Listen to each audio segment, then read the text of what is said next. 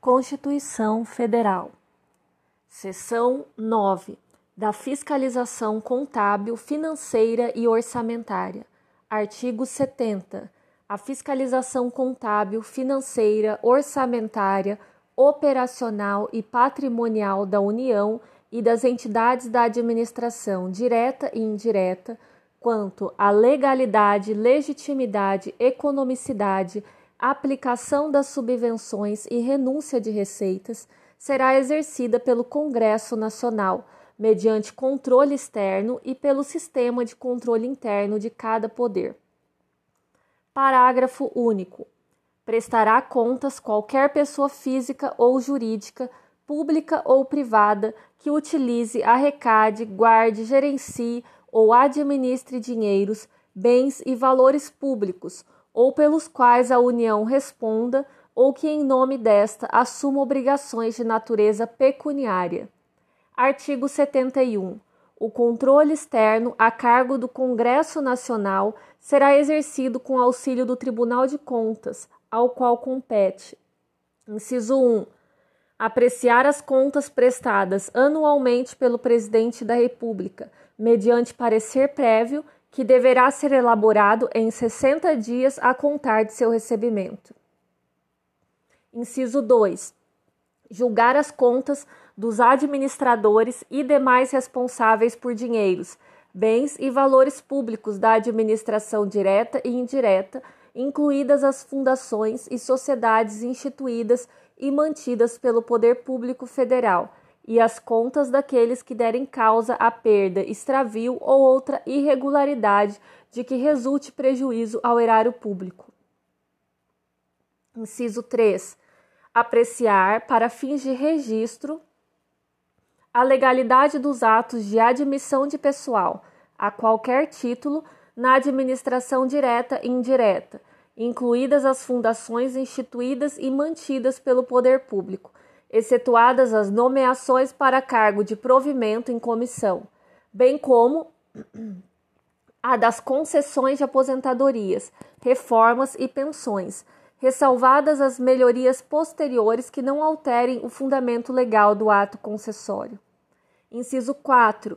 Realizar por iniciativa própria da Câmara dos Deputados, do Senado Federal, de comissão técnica ou de inquérito, inspeções e auditorias de natureza contábil, financeira, orçamentária, operacional e patrimonial nas unidades administrativas dos poderes legislativo, executivo e judiciário e demais entidades referidas no inciso 2.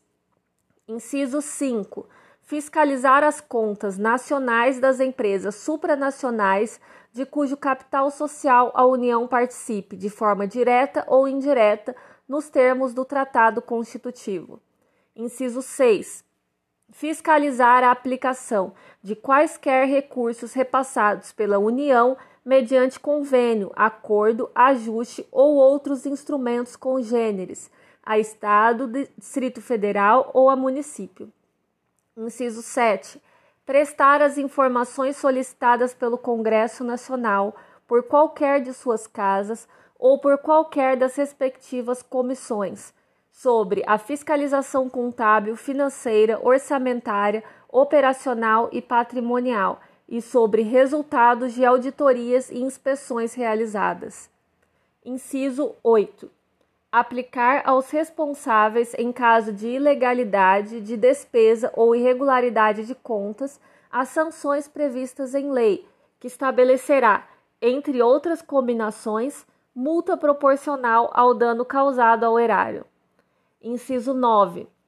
Assinar prazo para que o órgão ou entidade adote as providências necessárias ao exato cumprimento da lei, se verificada ilegalidade.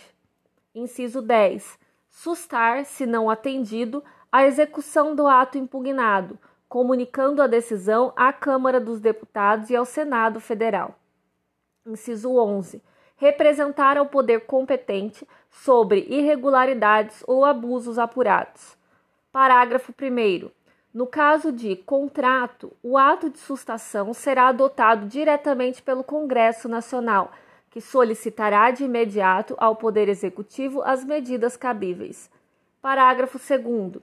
Se o Congresso Nacional ou o Poder Executivo, no prazo de 90 dias, não efetivar as medidas previstas no parágrafo anterior, o tribunal decidirá a respeito. Parágrafo 3. As decisões do tribunal de que resulte imputação de débito ou multa terão eficácia de título executivo. Parágrafo 4. O tribunal encaminhará ao Congresso Nacional, trimestral e anualmente, relatório de suas atividades. Artigo 72. A comissão mista permanente, a que se refere o artigo 166, parágrafo 1, diante de indícios de despesas não autorizadas, ainda que sob a forma de investimentos não programados ou de subsídios não aprovados, poderá solicitar à autoridade governamental responsável que, no prazo de cinco dias, preste os esclarecimentos necessários. Parágrafo 1. Não prestados os esclarecimentos ou considerados estes insuficientes, a comissão solicitará ao tribunal pronunciamento conclusivo sobre a matéria, no prazo de 30 dias. Parágrafo 2.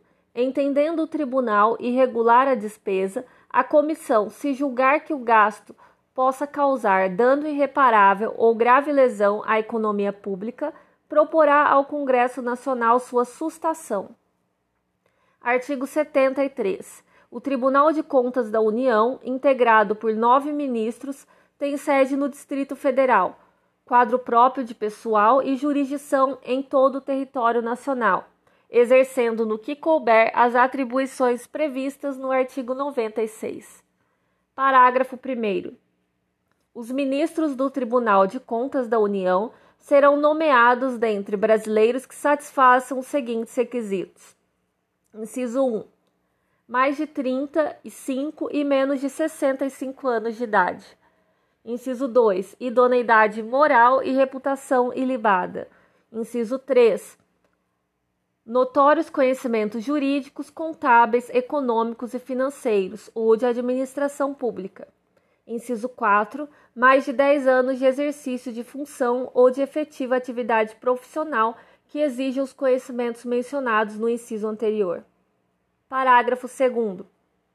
Os ministros do Tribunal de Contas da União serão escolhidos, inciso 1, um terço pelo Presidente da República, com a aprovação do Senado Federal, sendo dois alternadamente dentre auditores e membros do Ministério Público, junto ao Tribunal indicados em lista tríplice pelo tribunal segundo os critérios de antiguidade e merecimento. Inciso 2. Dois terços pelo Congresso Nacional. Parágrafo 3. Os ministros do Tribunal de Contas da União terão as mesmas garantias, prerrogativas, impedimentos, vencimentos e vantagens dos ministros do Superior Tribunal de Justiça, aplicando-se-lhes quanto à aposentadoria e pensão as normas constantes do artigo 40. Parágrafo 4. O auditor, quando em substituição a ministro, terá as mesmas garantias e impedimentos de titular e, quando no exercício das demais atribuições da judicatura, as de juiz do Tribunal Regional Federal. Artigo 74. Os poderes legislativo, executivo e judiciário manterão, de forma integrada, sistema de controle interno com a finalidade de avaliar o cumprimento das metas previstas no Plano Plurianual, a execução dos programas de governo e dos orçamentos da União. Inciso 2. Comprovar a legalidade e avaliar os resultados quanto à eficácia e eficiência da gestão orçamentária, financeira e patrimonial nos órgãos e entidades da administração federal bem como da aplicação de recursos públicos por entidades de direito privado. Inciso 3. Exercer o controle das operações de crédito, avais e garantias, bem como dos direitos e haveres da União. Inciso 4. Apoiar o controle externo no exercício de sua missão institucional. Parágrafo 1. Os responsáveis pelo controle interno, ao tomarem conhecimento de qualquer irregularidade ou ilegalidade, dela darão ciência ao Tribunal de Contas da União, sob pena de responsabilidade solidária. Parágrafo 2. Qualquer cidadão, partido político, associação ou sindicato é parte legítima para, na forma da lei, denunciar irregularidades ou ilegitimidades perante o Tribunal de Contas da União. Artigo 75. As normas estabelecidas nesta seção aplicam-se no que couber à organização, composição e fiscalização dos tribunais de contas dos estados e do Distrito Federal, bem como dos tribunais e conselhos de contas dos municípios. Parágrafo único. As constituições estaduais disporão sobre os tribunais de contas respectivos, que serão integrados por sete conselheiros. Código de Processo Civil. Capítulo 7 da Reconvenção. Artigo 343 na contestação, é lícito ao réu propor reconvenção para manifestar pretensão própria, conexa com a ação principal ou com o fundamento da defesa. Parágrafo 1. Proposta a reconvenção, o autor será intimado na pessoa de seu advogado para apresentar resposta no prazo de 15 dias. Parágrafo 2. A desistência da ação ou a ocorrência de causa extintiva que impeça o exame de seu mérito não obsta ao prosseguimento do processo quanto à reconvenção. Parágrafo 3. A reconvenção pode ser proposta contra o autor e terceiro. Parágrafo 4. A reconvenção pode ser proposta pelo réu em litisconsórcio com terceiro. Parágrafo 5. Se o autor for substituto processual, o reconvinte deverá afirmar ser titular de direito em face do substituído e a reconvenção deverá ser proposta em face do autor, também na qualidade de substituto processual. Parágrafo 6. O réu pode propor reconvenção independentemente de oferecer contestação.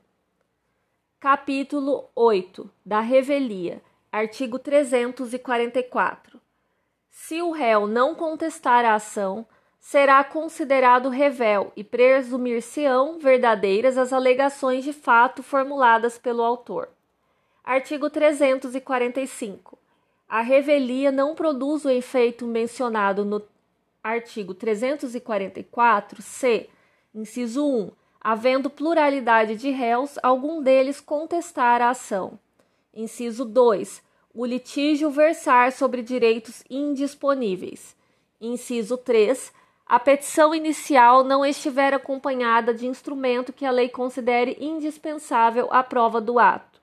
Inciso 4. As alegações de fato formuladas pelo autor forem inverossímeis ou estiverem em contradição com prova constante dos autos.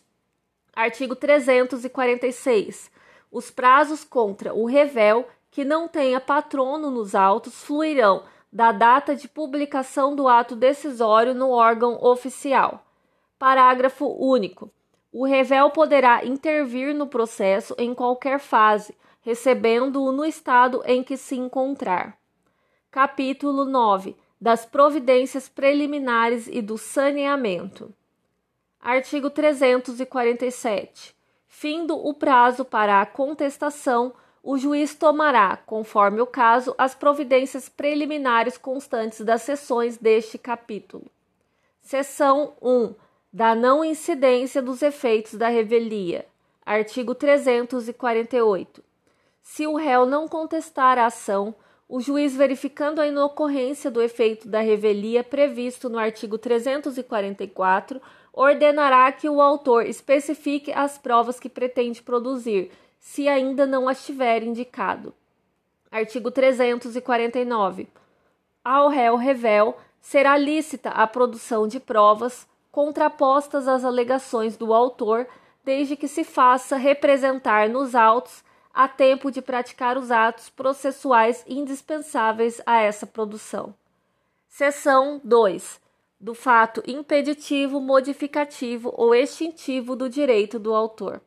Artigo 350.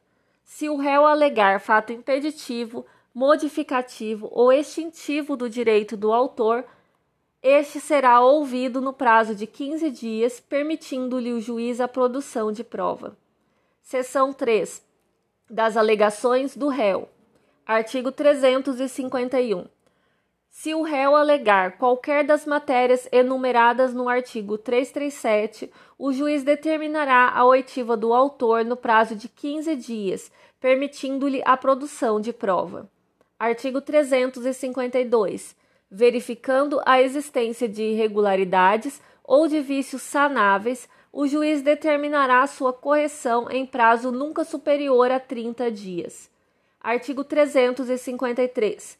Cumpridas as providências preliminares ou não havendo necessidade delas, o juiz proferirá julgamento conforme o estado do processo, observando o que dispõe o capítulo 10. Capítulo 10. Do julgamento conforme o estado do processo. Seção 1.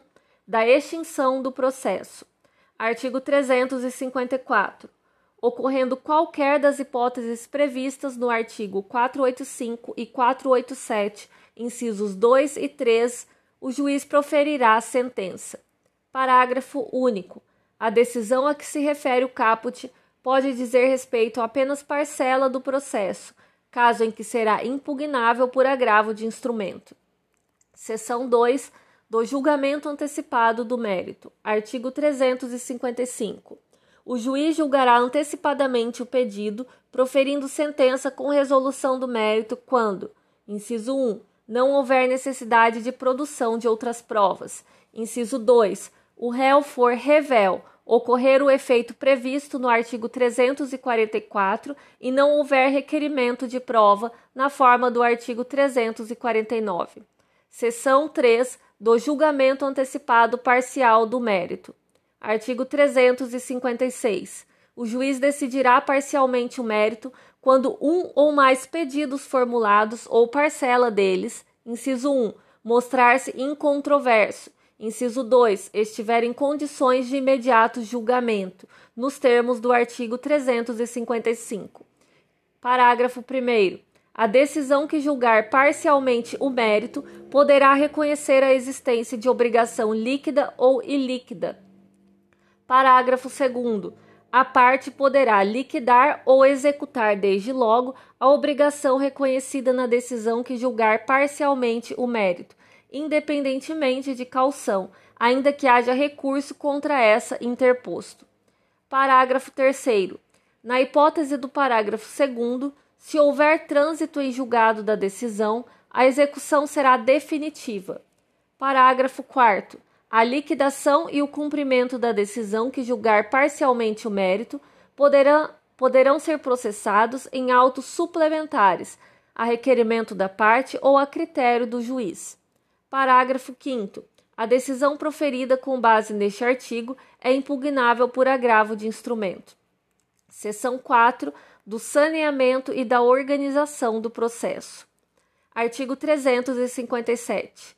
Não ocorrendo nenhuma das hipóteses deste capítulo, deverá o juiz, em decisão de saneamento e de organização do processo, inciso 1, resolver as questões processuais pendentes, se houver, inciso 2, delimitar as questões de fato sobre as quais recairá a atividade probatória, especificando os meios de prova admitidos. Inciso 3. Definir a distribuição do ônus da prova, observado o artigo 373. Inciso 4. Delimitar as questões de direito relevantes para a decisão do mérito. Inciso 5. Designar, se necessário, audiência de instrução e julgamento. Parágrafo 1. Realizado o saneamento, as partes têm o direito de pedir esclarecimentos ou solicitar ajustes no prazo comum de cinco dias, fim do qual a decisão se torna estável. Parágrafo 2. As partes podem apresentar ao juiz, para homologação, delimitação consensual das questões de fato e de direito a que se referem os incisos 2 e 4, a qual, se homologada, vincula as partes e o juiz. Parágrafo 3.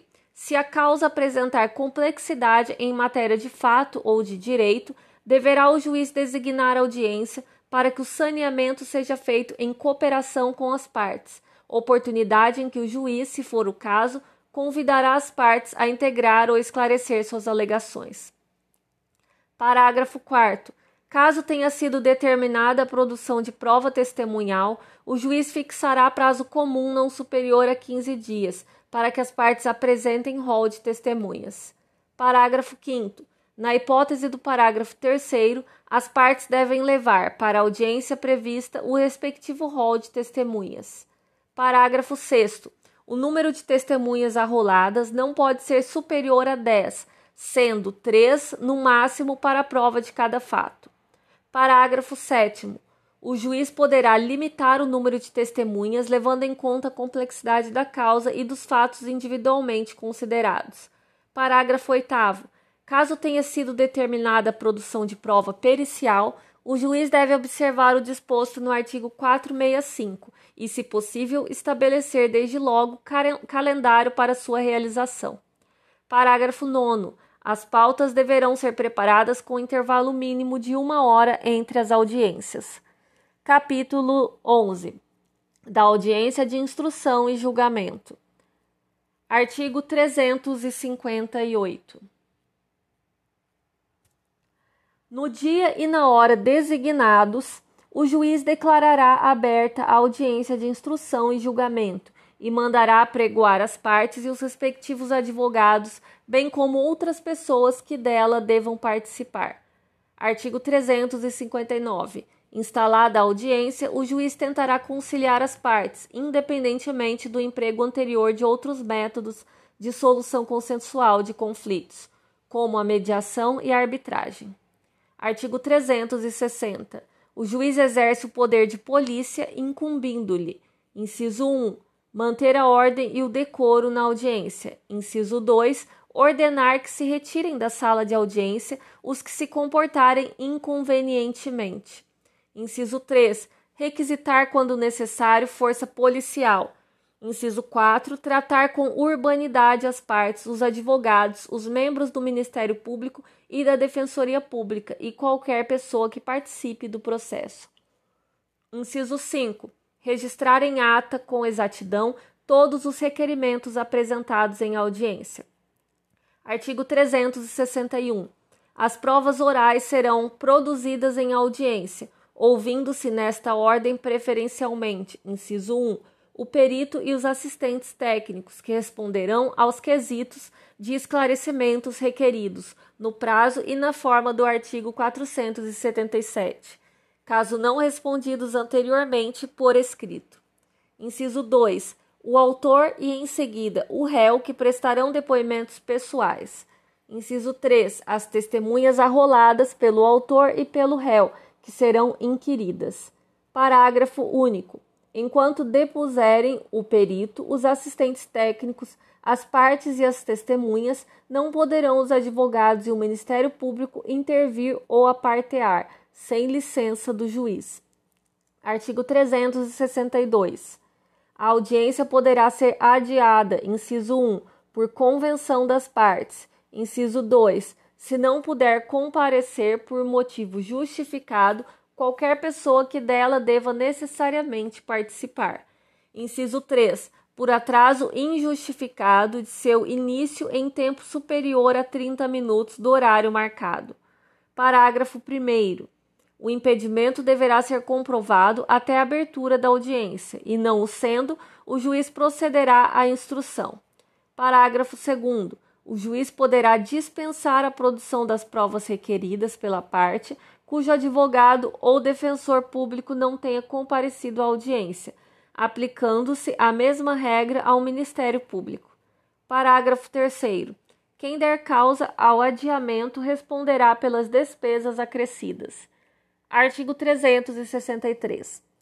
Havendo antecipação ou adiamento da audiência, o juiz de ofício ou a requerimento da parte determinará a intimação dos advogados ou da sociedade de advogados para a ciência da nova designação. Artigo 364. Fim da instrução. O juiz dará a palavra ao advogado do autor e do réu, bem como ao membro do Ministério Público, se for o caso de sua intervenção, sucessivamente pelo prazo de 20 minutos para cada um prorrogável por 10 minutos a critério do juiz. Parágrafo 1. Havendo litisconsorte ou terceiro interveniente, O prazo que, for, que formará com o da prorrogação um só todo, dividir-se-á entre os do mesmo grupo se não convencionarem de modo diverso. Parágrafo 2. Quando a causa apresentar questões complexas de fato ou de direito, o debate oral poderá ser substituído por razões finais escritas, que serão apresentadas pelo autor e pelo réu, bem como pelo Ministério Público se for o caso de sua intervenção, em prazos sucessivos de 15 dias, assegurada a vista dos autos. Artigo 365. A audiência é una e contínua, podendo ser excepcional e justificadamente cindida na ausência de perito ou de testemunha, desde que haja concordância das partes. Parágrafo único. Diante da impossibilidade de realização da instrução do debate e do julgamento no mesmo dia, o juiz marcará seu prosseguimento para a data mais próxima possível em pauta preferencial. Artigo 366.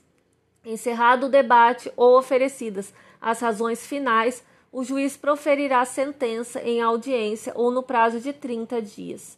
Artigo 367. O servidor lavrará, sob ditado do juiz, termo que conterá, em resumo, o ocorrido na audiência, bem como por extenso os despachos, as decisões e a sentença, se proferida no ato. Parágrafo 1. Quando o termo não for registrado em meio eletrônico, o juiz rubricar-lhe-á as folhas, que serão encadernadas em volume próprio. Parágrafo 2.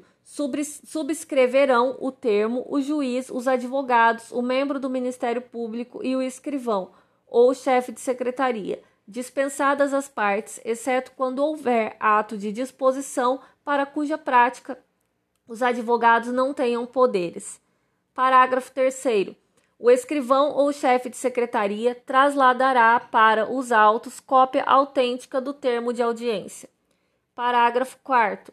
Tratando-se de autos eletrônicos, observar-se-á o disposto neste Código em relação específica e nas normas internas dos tribunais. Parágrafo 5. A audiência poderá ser integralmente gravada em imagem e em áudio, em meio digital ou analógico, desde que assegure o rápido acesso das partes e dos órgãos julgadores, observada a legislação específica. Parágrafo 6. A gravação a que se refere o parágrafo 5 também pode ser realizada diretamente por qualquer das partes, independentemente de autorização judicial. Artigo 368. A audiência será pública, ressalvadas as exceções legais. Código Civil. Seção 2 do seguro de dano. Artigo 778. Nos seguros de dano, a garantia prometida não pode ultrapassar o valor do interesse segurado no momento da conclusão do contrato, sob pena do disposto no artigo 766 e sem prejuízo da ação penal no, que no caso couber. Artigo 779. O risco do seguro compreenderá todos os prejuízos resultantes ou consequentes, como sejam os estragos ocasionados para evitar o sinistro minorar o dano ou salvar a coisa. Artigo 780. A vigência da garantia no seguro de coisas transportadas começa no momento em que são pelo transportador recebidas e cessa com a sua entrega ao destinatário. Artigo 781. A indenização não pode ultrapassar o valor do interesse segurado no momento do sinistro e, em hipótese alguma, o limite máximo da garantia fixado na apólice, salvo em caso de mora do segurador. Artigo 782.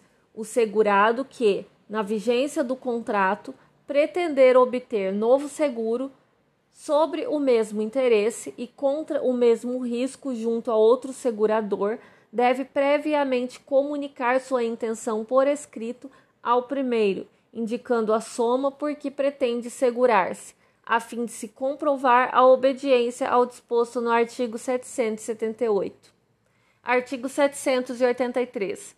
Salvo disposição em contrário, o seguro de um interesse por menos do que valha acarreta a redução proporcional da indenização no caso de sinistro parcial. Artigo 784. Não se inclui na garantia o sinistro provocado por vício intrínseco da coisa segurada, não declarado pelo segurado. Parágrafo único. Entende-se por vício intrínseco o defeito próprio da coisa, que se não encontra normalmente em outras da mesma espécie. Artigo 785. Salvo disposição em contrário, admite-se a transferência do contrato a terceiro com a alienação ou cessão do interesse segurado. Parágrafo 1. Se o instrumento contratual é nominativo, a transferência só produz efeitos em relação ao segurador mediante aviso escrito assinado pelo cedente e pelo cessionário. Parágrafo 2. A apólice ou o bilhete, a ordem, só se transfere por endosso em preto, datado e assinado pelo endossante e pelo endossatário. Artigo 786. Paga a indenização, o segurador subroga-se nos limites do valor respectivo nos direitos e ações que competirem ao segurado contra o autor do dano. Parágrafo 1. Salvo dolo, a subrogação não tem lugar se o dano foi causado pelo cônjuge do segurado, seus descendentes ou ascendentes, consanguíneos ou afins. Parágrafo 2. É ineficaz qualquer ato do segurado que diminua ou extinga, sem em prejuízo do segurador, os direitos a que se refere este artigo. Artigo 787. No seguro de responsabilidade civil, o segurador garante o pagamento de perdas e danos, danos devidos pelo segurado a terceiro. Parágrafo 1. Tão logo saiba o segurado das consequências de seu ato, suscetível de lhe acarretar a responsabilidade incluída na garantia, comunicará o fato ao segurador. Parágrafo 2. É defeso ao segurado reconhecer sua responsabilidade ou confessar a ação, bem como transigir com o terceiro prejudicado ou indenizá-lo diretamente sem anuência expressa do segurador. Parágrafo 3. Intentada a ação contra o segurado, dará este ciência da lide ao segurador. Parágrafo 4 subsistirá a responsabilidade do segurado perante o terceiro se o segurador for insolvente. Artigo 788.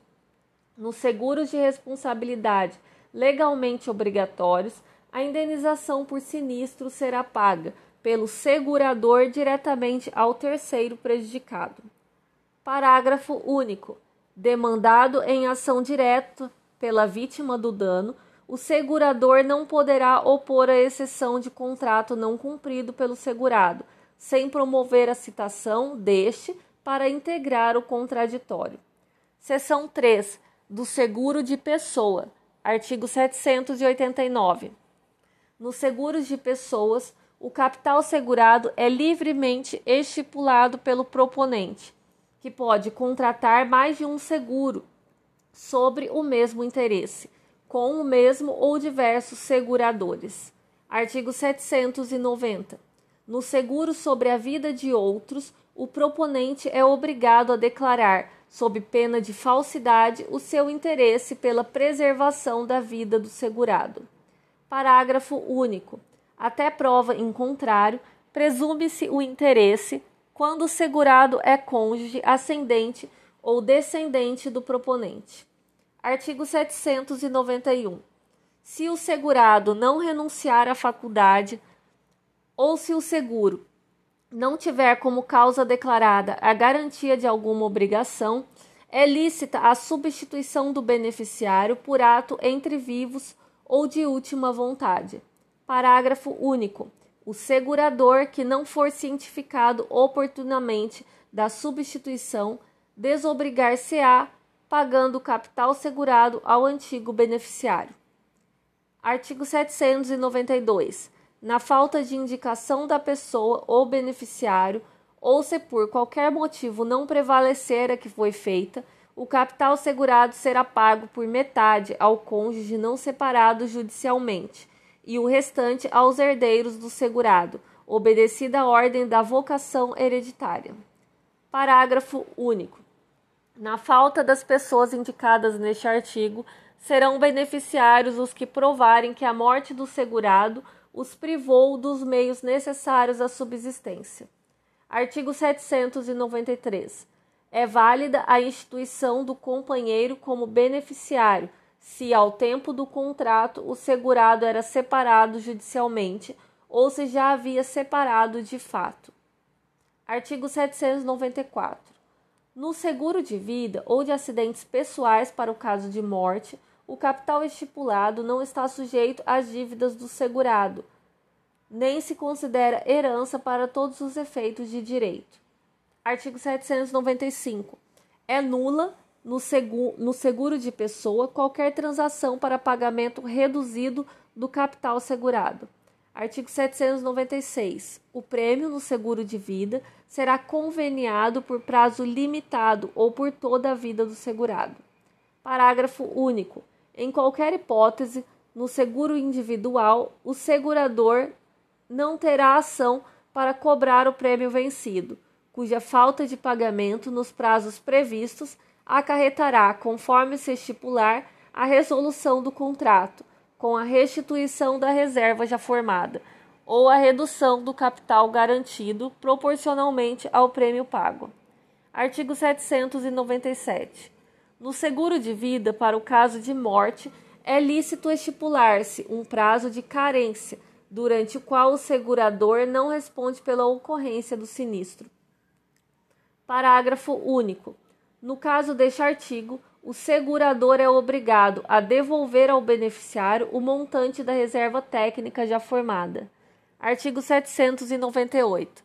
O beneficiário não tem direito ao capital estipulado quando o segurado se suicida nos primeiros dois anos de vigência inicial do contrato ou da sua recondução depois de suspenso, observado o disposto no parágrafo único do artigo antecedente. Parágrafo único. Ressalvada a hipótese prevista neste artigo, é nula a cláusula contratual que exclui o pagamento do capital por suicídio do segurado. Artigo 799.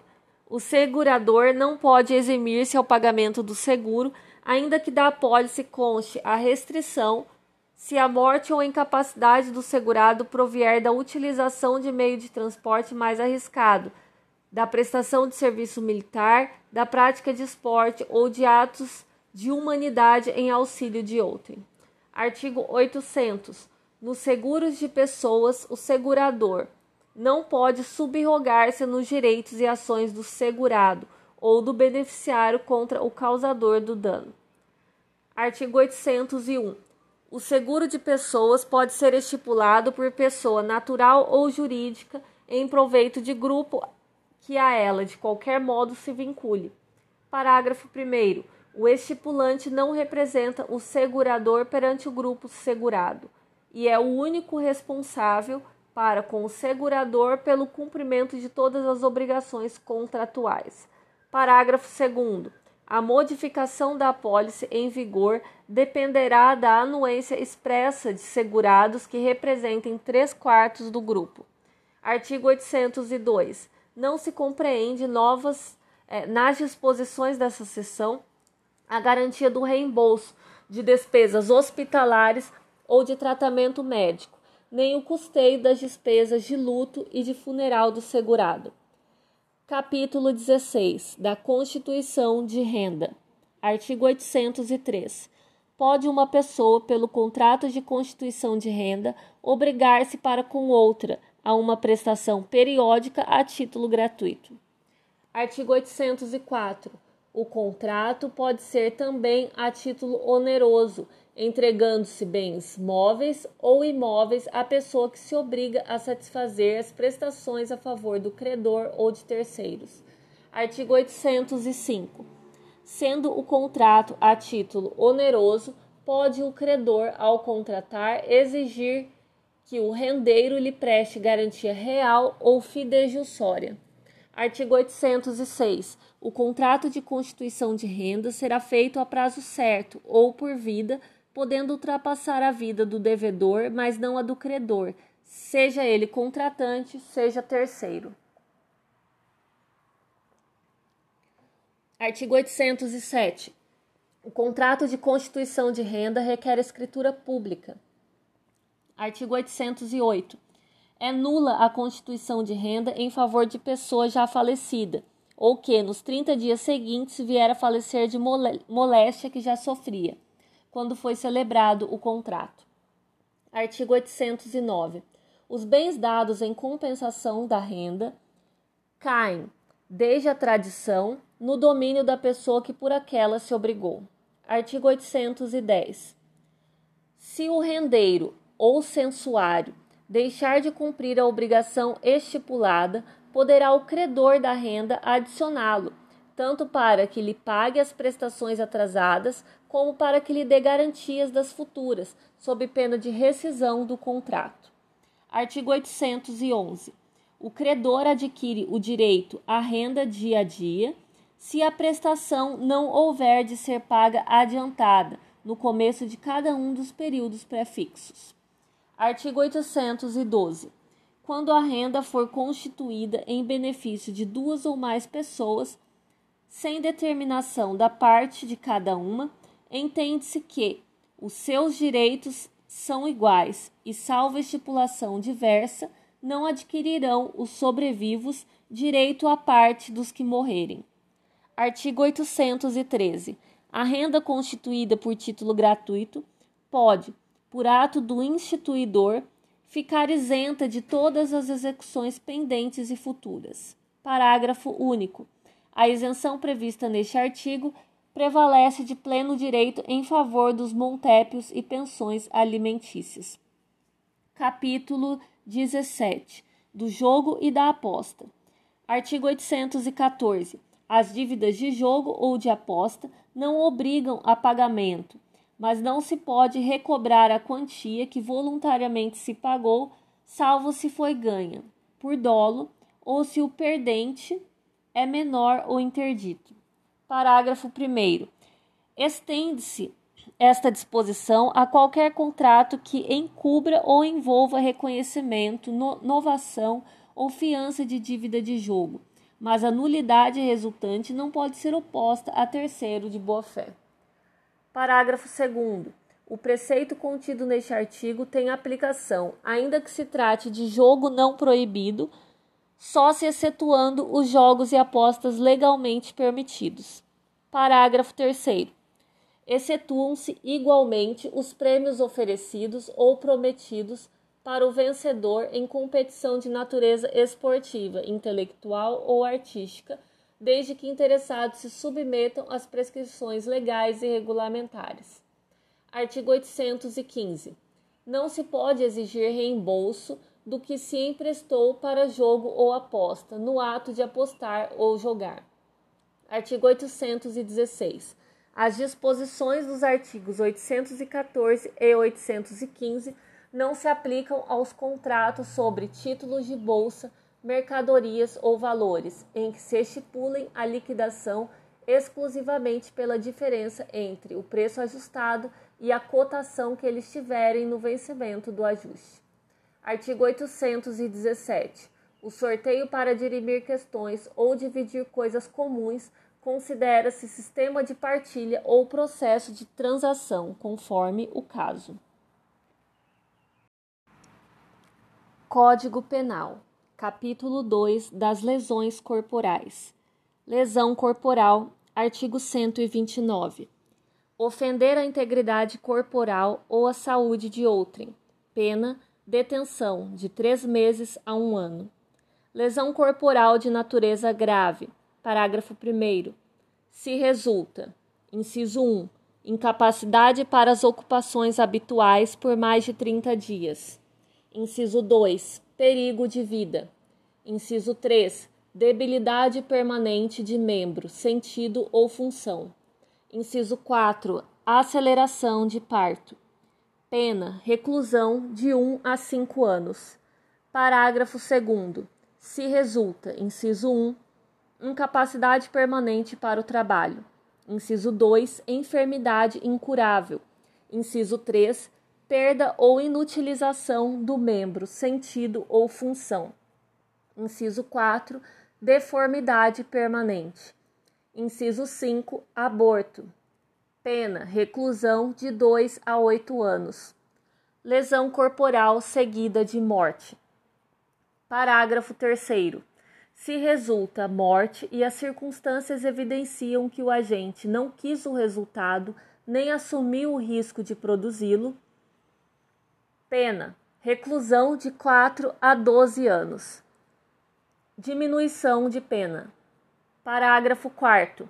Se o agente comete o crime impelido por motivo de relevante valor social ou moral ou sob o domínio de violenta emoção, logo em seguida a injusta provocação da vítima, o juiz pode reduzir a pena de um sexto a um terço.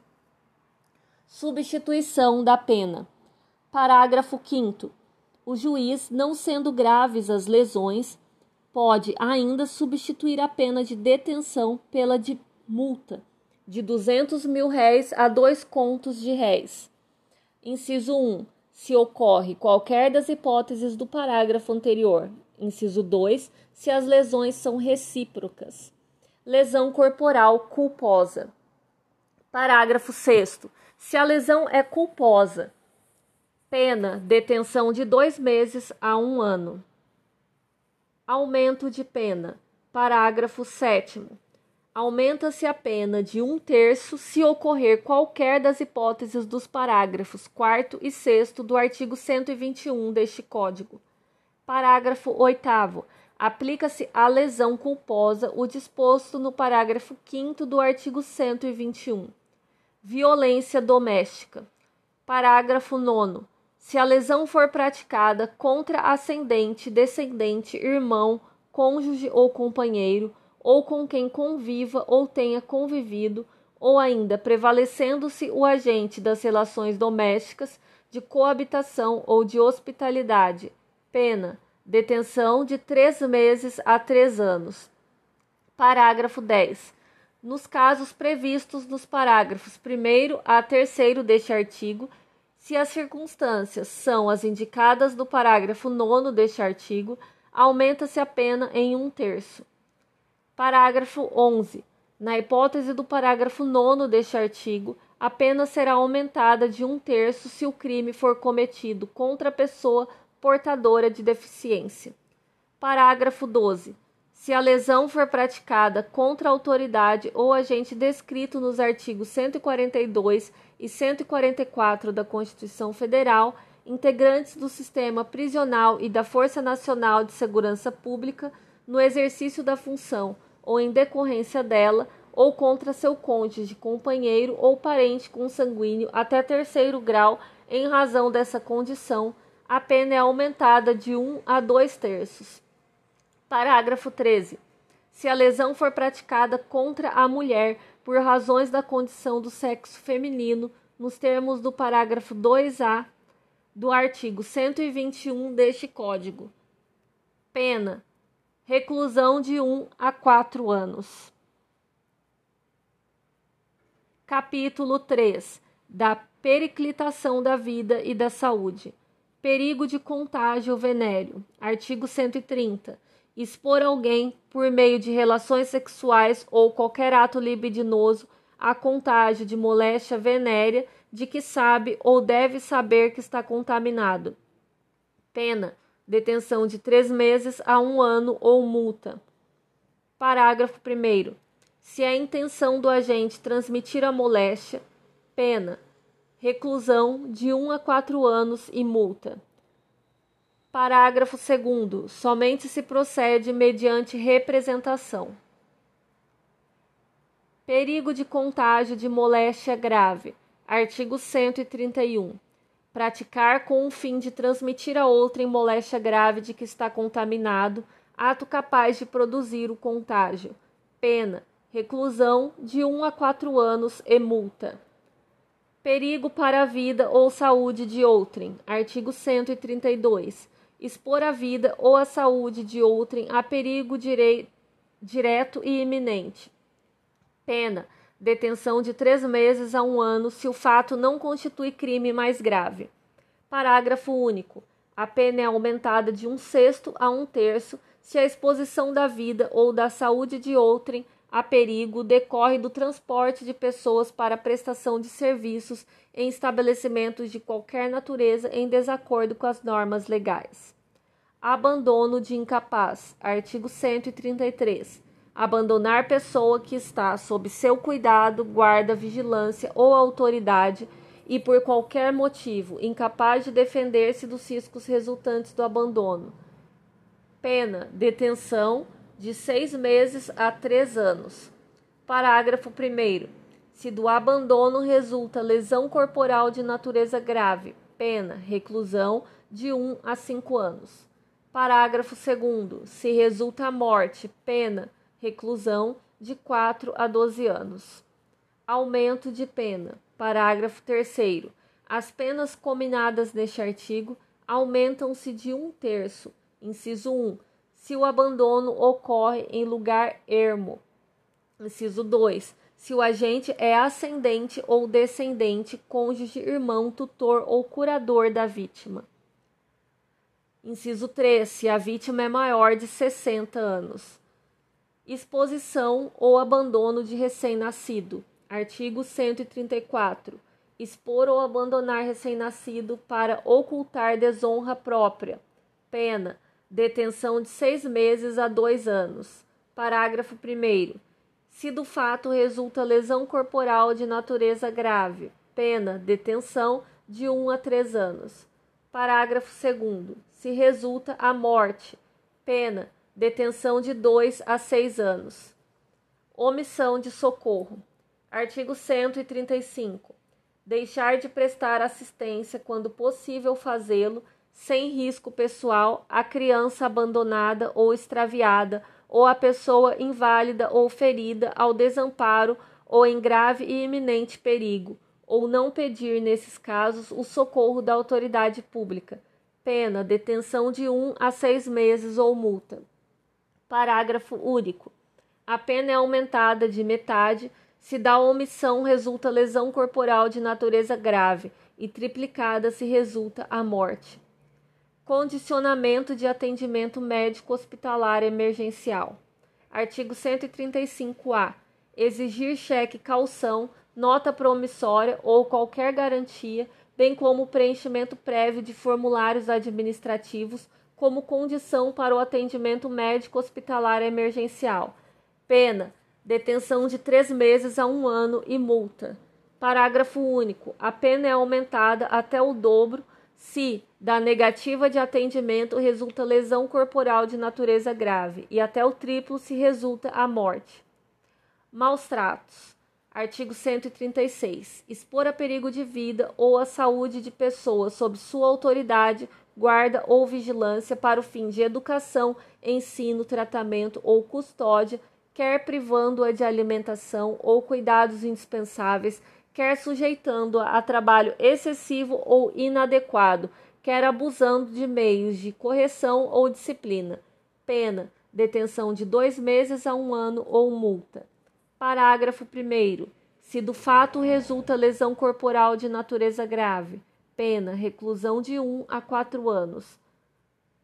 Parágrafo 2. Se resulta a morte, pena: reclusão de 4 a 12 anos. Parágrafo 3 aumenta-se a pena de um terço se o crime é praticado contra a pessoa menor de 14 anos. Código de Processo Penal, capítulo 5 das outras medidas cautelares. Artigo 319. São medidas cautelares diversas da prisão. Inciso 1 comparecimento periódico em juízo no prazo e nas condições fixadas pelo juiz, para informar e justificar atividades. Inciso 2. Proibição de acesso ou frequência a determinados lugares quando, por circunstâncias relacionadas ao fato, deva o indiciado ou acusado permanecer distante desses locais para evitar o risco de novas infrações. Inciso 3. Proibição de manter contato com pessoa determinada quando, por circunstâncias relacionadas ao fato, deva o indiciado ou acusado dela permanecer distante. Inciso 4. Proibição de aumentar-se da de ausentar-se da comarca quando a permanência seja conveniente ou necessária para investigação ou instrução. Inciso 5. Recolhimento domiciliar no período noturno e nos dias de folga, quando o investigado ou acusado tenha residência e trabalho fixos.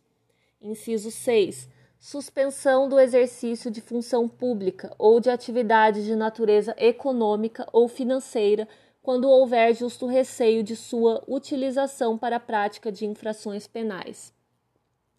Inciso 7.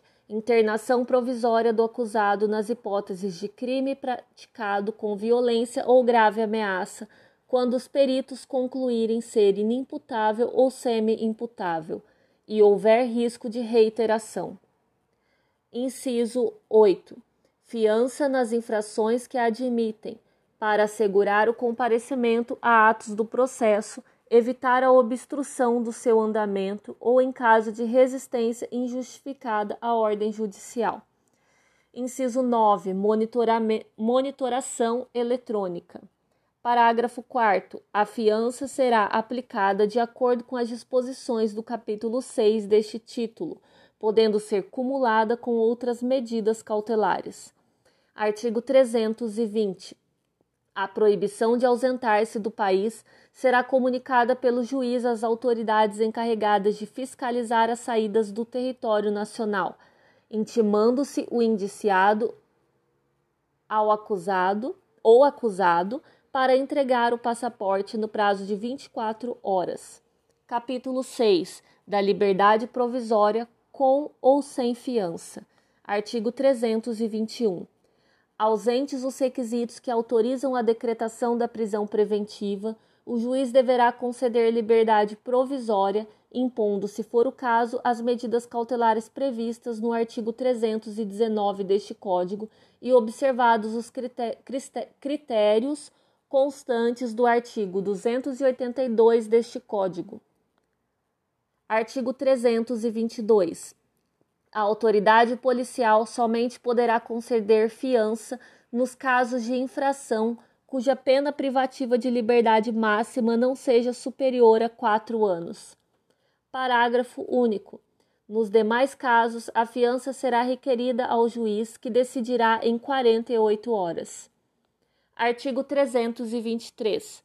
Não será concedida fiança, inciso 1, nos crimes de racismo Inciso 2. Nos crimes de tortura, tráfico ilícito de entorpecentes e drogas afins, terrorismo e nos definidos como crimes hediondos. Inciso 3. Nos crimes cometidos por grupos armados, civis ou militares contra a ordem constitucional e o Estado democrático. Artigo 324. Não será igualmente concedida fiança, inciso 1, aos que, no mesmo processo, tiverem quebrado fiança anteriormente concedida ou infringido, sem motivo justo, qualquer das obrigações a que se referem os artigos 327 e 328 deste Código. Inciso 2. Em caso de prisão civil ou militar. Inciso 3. Revogado. Inciso 4 quando presentes os motivos que autorizam a decretação da prisão preventiva. Artigo 312. Artigo 325. O valor da fiança será fixado pela autoridade que a conceder nos seguintes limites: a linha A, B e C revogadas. Inciso 1 de 1 a 100 salários mínimos quando se tratar de infração cuja pena privativa de liberdade no grau máximo não for superior a 4 anos. Inciso 2. De 10 a 200 salários mínimos quando o máximo da pena privativa de liberdade combinada for superior a 4 anos. Parágrafo 1. Se assim recomendar a situação econômica do preso, a fiança poderá ser, inciso 1, dispensada na forma do artigo 350 deste Código. Inciso 2. Reduzida até o máximo de dois terços, ou, inciso 3, aumentada em até mil vezes. Artigo 326. Para determinar o valor da fiança, a autoridade terá em, em consideração a natureza da infração, as condições pessoais de fortuna e vida pregressa do acusado, as circunstâncias indicativas de sua periculosidade, bem como a importância provável das custas do processo até final julgamento. Artigo 327.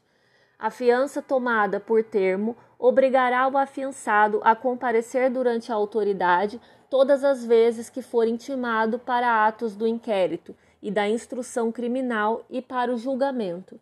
Quando o réu não comparecer, a fiança será havida como quebrada. Artigo 328. O réu afiançado não poderá, sob pena de quebramento da fiança, mudar de residência, sem prévia permissão da autoridade processante, ou ausentar-se por mais de oito dias de sua residência, sem comunicar àquela autoridade o lugar onde será encontrado. Artigo 329. Nos juízos criminais e delegacias de polícia haverá um livro especial com termos de abertura e de encerramento, numerado e rubricado em todas as suas folhas pela autoridade, destinado especialmente aos termos da fiança. O termo será lavrado pelo escrivão e assinado pela autoridade e por quem prestar a fiança, e deve extrair-se e dele extrair-se a certidão para juntar-se aos autos. Parágrafo único. O réu e quem prestar a fiança serão pelo escrivão notificados das obrigações e das sanções previstas nos artigos 327 e 328 o que constará dos autos. Artigo 330. A fiança, que será sempre definitiva, consistirá em depósito de dinheiro, pedras, objetos ou metais preciosos, títulos da dívida pública, federal, estadual ou municipal, ou em hipoteca inscrita em primeiro lugar. Parágrafo 1. A avaliação de imóvel ou de pedras objetos ou metais preciosos será feita imediatamente por perito nomeado pela autoridade. Parágrafo 2.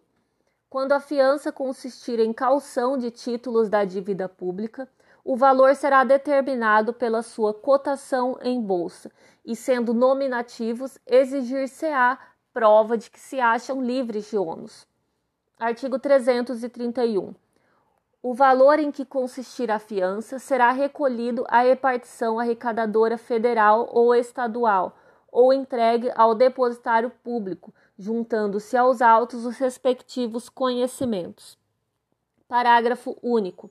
Nos lugares em que o depósito não se puder fazer de pronto, o valor será entregue ao escrivão ou pessoa abonada, a critério da autoridade, e dentro de três dias dar-se-á ao valor o destino que lhe assina este artigo, o que tudo constará do termo de fiança. Artigo 332. Em caso de prisão em flagrante, será competente para conceder a fiança a autoridade que presidir ao respectivo auto, e em caso de prisão por mandado, o juiz que o houver expedido ou a autoridade judiciária ou policial a quem tiver sido requisitada a prisão. Artigo 333. Depois de prestada a fiança, que será concedida independentemente de audiência do Ministério Público, este terá vista do processo a fim de requerer o que julgar conveniente. Artigo 334. A fiança poderá ser prestada enquanto não transitar em julgado a sentença condenatória. Artigo 335 recusando ou retardando a autoridade policial a concessão da fiança, o preso ou alguém por ele poderá prestá-la mediante simples petição perante o juiz competente, que decidirá em 48 horas. Artigo 336. O dinheiro ou objetos dados como fiança servirão ao pagamento das custas da indenização do dano da prestação pecuniária e da multa se o réu for condenado. Parágrafo único. Este dispositivo terá aplicação ainda no caso da prescrição depois da sentença condenatória. Artigo 337. se a fiança for declarada sem efeito ou passar em julgado sentença que houver absolvido o acusado ou declarada extinta ação penal, o valor que a constituir atualizado será restituído sem desconto, salvo o disposto no parágrafo único do artigo 336 deste Código.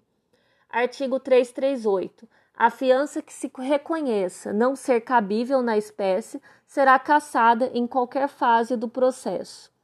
Artigo 339. Será também cassada a fiança quando reconhecida a existência de delito inafiançável no caso de inovação na classificação do delito. Artigo 340. Será exigido o reforço da fiança. Inciso 1. Quando a autoridade tomar por engano fiança insuficiente. Inciso 2. Quando houver depreciação material ou perecimento dos bens hipotecados ou calcionados, ou depreciação dos metais ou pedras preciosas. Inciso 3 quando for inovada a classificação do delito. Parágrafo único. A fiança ficará sem efeito e o réu será recolhido à prisão quando, na conformidade deste artigo, não for reforçada. Artigo 341. Julgar-se-á quebrada a fiança quando o acusado, inciso 1, regularmente intimado para ato do processo, deixar de comparecer sem motivo justo. Inciso 2. Deliberadamente praticar ato de obstrução ao andamento do processo. Inciso 3. Descumprir medida cautelar imposta cumulativamente com a fiança. Inciso 4. Resistir injustificadamente à ordem judicial. Inciso 5. Praticar nova infração penal dolosa. Artigo 342. Se vier a ser reformado o julgamento em que se declarou quebrada a fiança, esta subsistirá em todos os seus efeitos. Artigo 343. O quebramento injustificado da fiança importará na perda de metade de seu valor, cabendo ao juiz decidir sobre a imposição de outras medidas cautelares ou, se for o caso, a decretação da prisão preventiva. Artigo 344 entender-se-á perdido na totalidade o valor da fiança, se, condenado, o acusado não se apresentar para o início do cumprimento da pena definitivamente imposta. Artigo 345. No caso de perda da fiança, o seu valor, deduzidas as custas e mais encargos a que o acusado estiver obrigado, será recolhido ao fundo penitenciário na forma da lei. Artigo 346 no caso de quebramento de fiança, feitas as deduções previstas no artigo 345 deste Código, o valor restante será recolhido ao fundo penitenciário na forma da lei. Artigo 347. Não ocorrendo a hipótese do artigo 345, o saldo será entregue a quem houver prestado a fiança depois de deduzidos os encargos a que o réu estiver obrigado. Artigo 348. Nos casos em que a fiança tiver sido prestada por meio de hipoteca, a execução será promovida no juízo civil pelo órgão do Ministério Público. Artigo 349. Se a fiança consistir em pedras, objetos ou metais preciosos, o juiz determinará a venda por leiloeiro ou corretor. Artigo 350. Nos casos em que couber fiança, o juiz, verificando a situação econômica do preso, poderá conceder-lhe liberdade provisória, sujeitando-o às obrigações constantes dos artigos 327 e 328 deste Código e a outras medidas cautelares, se for o caso. Parágrafo único. Se o beneficiado descumprir, sem motivo justo, qualquer das obrigações ou medidas impostas, aplicar-se-á o disposto no parágrafo 4 do artigo 282 deste Código. Código Tributário Nacional. Seção 2. Impostos extraordinários. Artigo 76. Na iminência ou no caso de guerra externa, a União pode instituir temporariamente impostos extraordinários, compreendidos ou não entre os referidos nesta lei suprimidos gradativamente no prazo máximo de cinco anos contados da celebração da paz. Título 4. Taxas. Artigo 77. As taxas cobradas pela União, pelos Estados, pelo Distrito Federal ou pelos municípios, no âmbito de suas respectivas atribuições, têm como fato gerador o exercício regular do poder de polícia ou a utilização efetiva ou potencial de serviço público específico e divisível, prestado ao contribuinte ou posto à sua disposição. Parágrafo único. A taxa não pode ter base de cálculo ou fato gerador idêntico aos que correspondam a imposto, nem ser calculada em função do capital das empresas. Artigo 78. Considera-se poder de polícia atividade da administração pública que, limitando ou disciplinando o direito, interesse ou liberdade, regula a prática de ato ou abstenção de fato em razão de interesse público concernente à segurança, à higiene, à ordem, aos costumes, à disciplina da produção e do mercado, ao exercício de atividades econômicas dependentes de concessão ou autorização do poder público, à tranquilidade pública, ou ao respeito à propriedade e aos direitos individuais ou coletivos. Parágrafo único. Considera-se regular o exercício do poder de polícia quando, desempenhado pelo órgão competente nos limites da lei aplicável, com observância do processo legal e, tratando-se de atividade que a lei tenha como discricionária, sem abuso ou desvio de poder. Artigo 79. Os serviços públicos a que se refere o artigo 77 consideram-se, inciso 1, utilizados pelo contribuinte, a linha A, efetivamente, quando por ele usufruídos a qualquer título. A linha B, potencialmente, quando, sendo de utilização compulsória, sejam postos à sua disposição mediante atividade administrativa em efetivo funcionamento. Inciso 2 específicos, quando possam ser destacados em unidades autônomas de intervenção, de utilidade ou de necessidade pública. Inciso 3. Divisíveis quando suscetíveis de utilização, separadamente, por parte de cada um dos seus usuários. Artigo 80. Para efeito de instituição e cobrança de taxas, consideram-se compreendidas no âmbito das atribuições da União dos estados, do Distrito Federal ou dos municípios, aquelas que, segundo a Constituição Federal, as constituições dos estados, as leis orgânicas do Distrito Federal e dos municípios e a legislação com elas compatível, competem a cada uma dessas pessoas de direito público.